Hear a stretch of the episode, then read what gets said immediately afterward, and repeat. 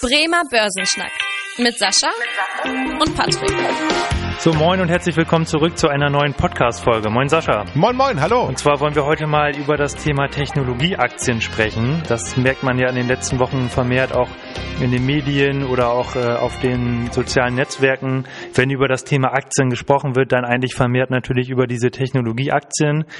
Und ähm, wenn man mal anguckt, die sind ja schon sehr, sehr gut gelaufen, haben eine gute Performance hingelegt.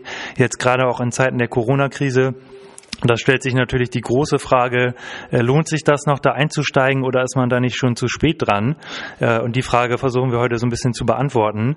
Und vorab habe ich nochmal eine Frage an dich. Ja, welche Produkte oder Dienstleistungen nutzt du eigentlich so vermehrt von Technologieaktien? Also wir hatten ja in den letzten Folgen schon mal drüber gesprochen. Äh, da sagtest du, dass das auch so ein bisschen deine Lieblingsbranche ist, so auch von privaten Nutzen her. Also wo bist du dann da so unterwegs? Ja, ich bin schon ein großer Fan von den ganzen Technologiedingen. Also Amazon ist sicherlich ein Unternehmen, was ich tatsächlich häufig frequentiere. Also ich nutze tatsächlich Amazon auch zum Einkaufen sehr viel.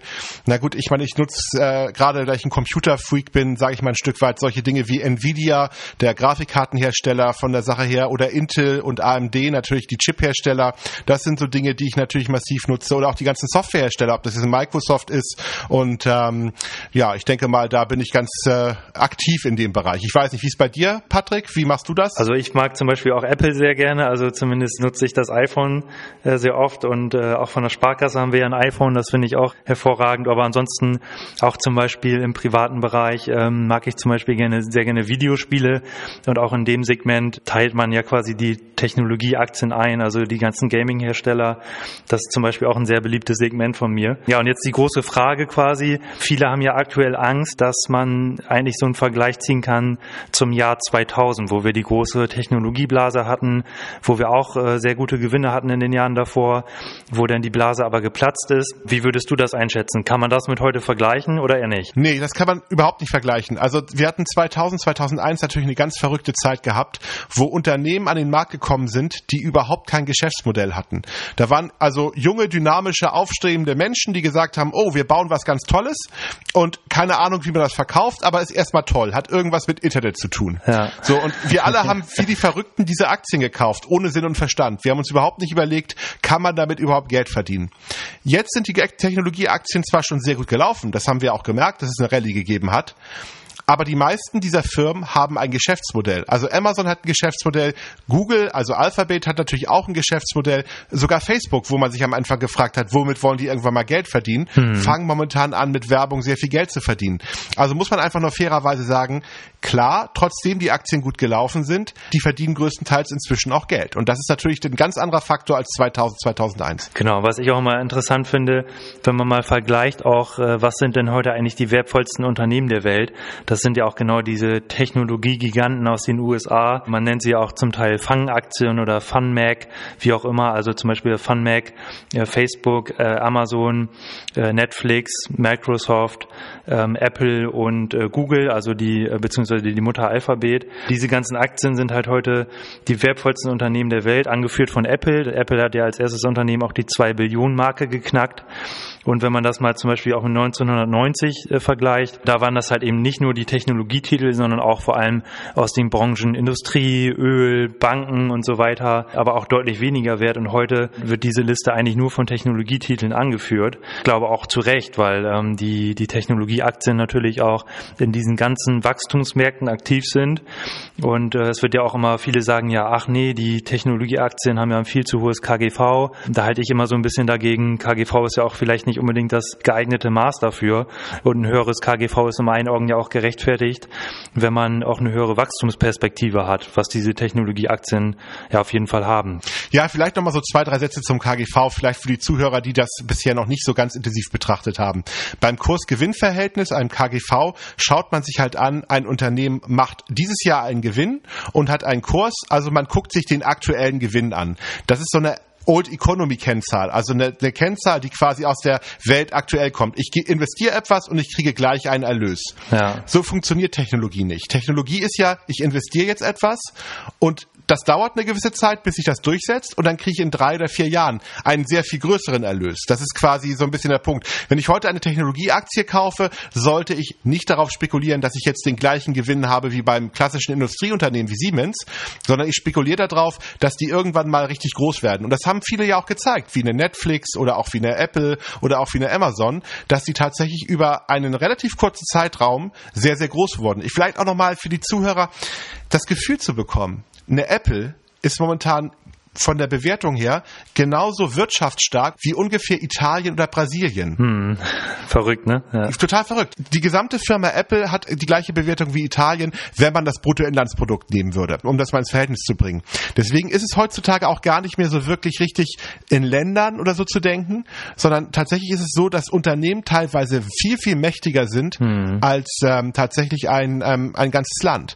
Also zum Beispiel ein, ein Land wie Luxemburg hat überhaupt keine Chance gegen Facebook, gegen Alphabet oder gegen Amazon von der Größenordnung her, weil das sind, das ist das eine ist ein Leichtgewicht von der Größenordnung her und das andere ist, ist viel viel viel äh, größer äh, in der Form. Deswegen muss man tatsächlich diese großen Tech-Unternehmen inzwischen genauso bewerten mhm. äh, wie fast schon Staaten von der Situation her, weil sie so groß und so mächtig geworden sind. Ja, nochmal zu zum Thema Bewertung. Du hast es ja auch so schön erklärt mit dem KGV. Es sind ja auch noch einige andere Gründe, die für und äh, gegen Technologietitel sprechen. Pro und Contra in 44 Sekunden.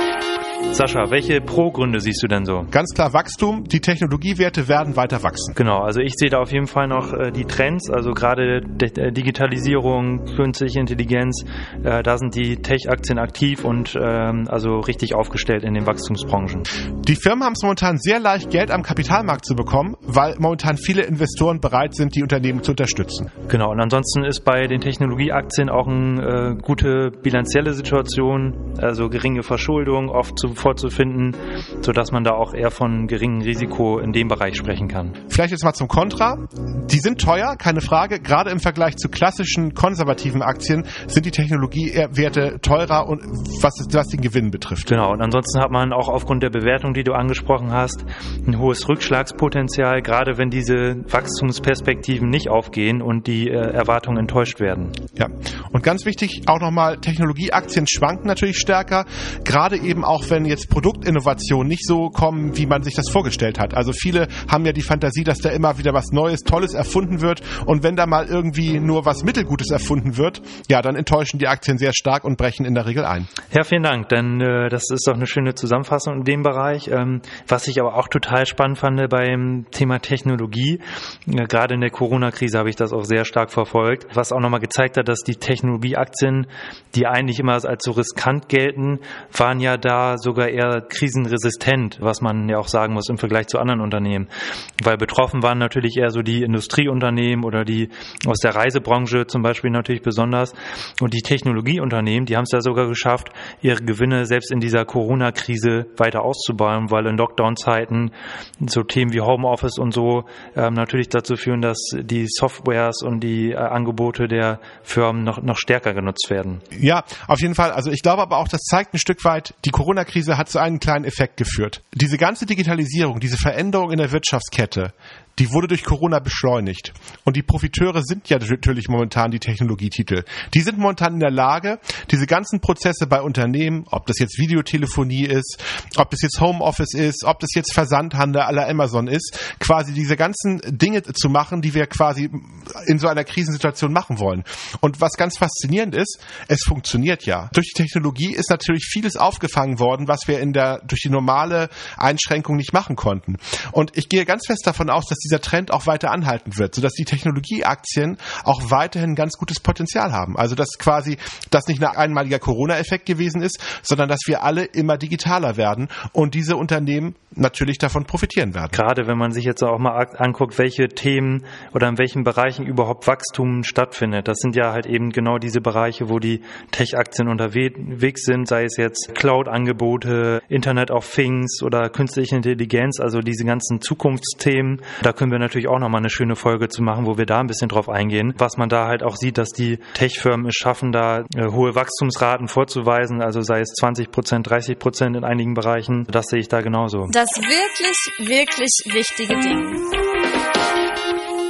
Also, man muss eine gewisse Resistenz gegen Kursschwankungen mitbringen. Tech Technologieaktien schwanken in der Regel immer stärker als konservativere Aktien. Das muss man aushalten können, aber wenn man das aushaltet, kann man die gut kaufen. Das zweite ist auf jeden Fall auch auf die Risikostreuung achten, dass man halt nicht nur Technologieaktien im Depot hat, sondern vielleicht auch mal noch von ein paar anderen Unternehmen, gerade wenn diese Wachstumsperspektiven oder die Erwartungen halt mal nicht aufgehen, dass dann quasi nicht das gesamte Depot auf einmal unter Druck steht, sondern dass man da eine gewisse Risiko Streuung mitbringt. Ja. Und das dritte wichtige Ding, wenn man Technologie kauft, dann kauft man ja eine gewisse Fantasie, also eine, eine, eine Weiterentwicklung der, der Zukunft. Man muss natürlich auch so ein bisschen äh, mit Rückschlägen rechnen. Gegebenenfalls hat man auch mal eine Technologie gekauft, die gegebenenfalls sich nicht am Markt durchsetzt. Deswegen sollte man, wenn man da streut, nicht alles auf eine Karte setzen, nicht nur Technologieaktien kaufen, sondern man sollte, wenn man auch Technologieaktien kauft, auf verschiedene Pferde setzen. Dann kann man in der Regel nichts falsch machen. Ja, Sascha, vielen Dank. Das war doch auf jeden Fall ein schöner Abschluss und ähm, da möchte ich auf jeden Fall nochmal auch äh, den Marvin und Oliver erwähnen. Ja, von den beiden kam auch der Themenwunsch, dass wir mal auf die Technologieaktien eingehen. Vielen Dank dafür und liebe Grüße an dieser Stelle. Gibt es weitere Fragen und Themenwünsche? Äh, schreibe gerne eine Mail an podcast.sparkasse-bremen.de. Da freuen wir uns äh, sehr drüber und gehen da auf die Themen auf jeden Fall ein. Oder auch natürlich äh, freuen wir uns über eine gute Bewertung bei Apple Podcasts oder wenn du den Podcast bei Spotify oder Apple folgst. Vielen Dank fürs Interesse. Das war der Bremer Börsenschnack, ein Podcast mit Sascha und Patrick. Noch ein kurzer Hinweis und an dieser Stelle liebe Grüße aus der Rechtsabteilung. Die gesprochenen Inhalte bilden die persönliche Meinung der handelnden Person, also in den meisten Fällen von Sascha und mir wieder. Sie stellen also keine Handlungsempfehlung zum Erwerb oder zur Veräußerung der genannten Wertpapiere oder anderer Finanzinstrumente der genannten Emittenten dar. Bei Fragen wende dich gerne an deinen Berater.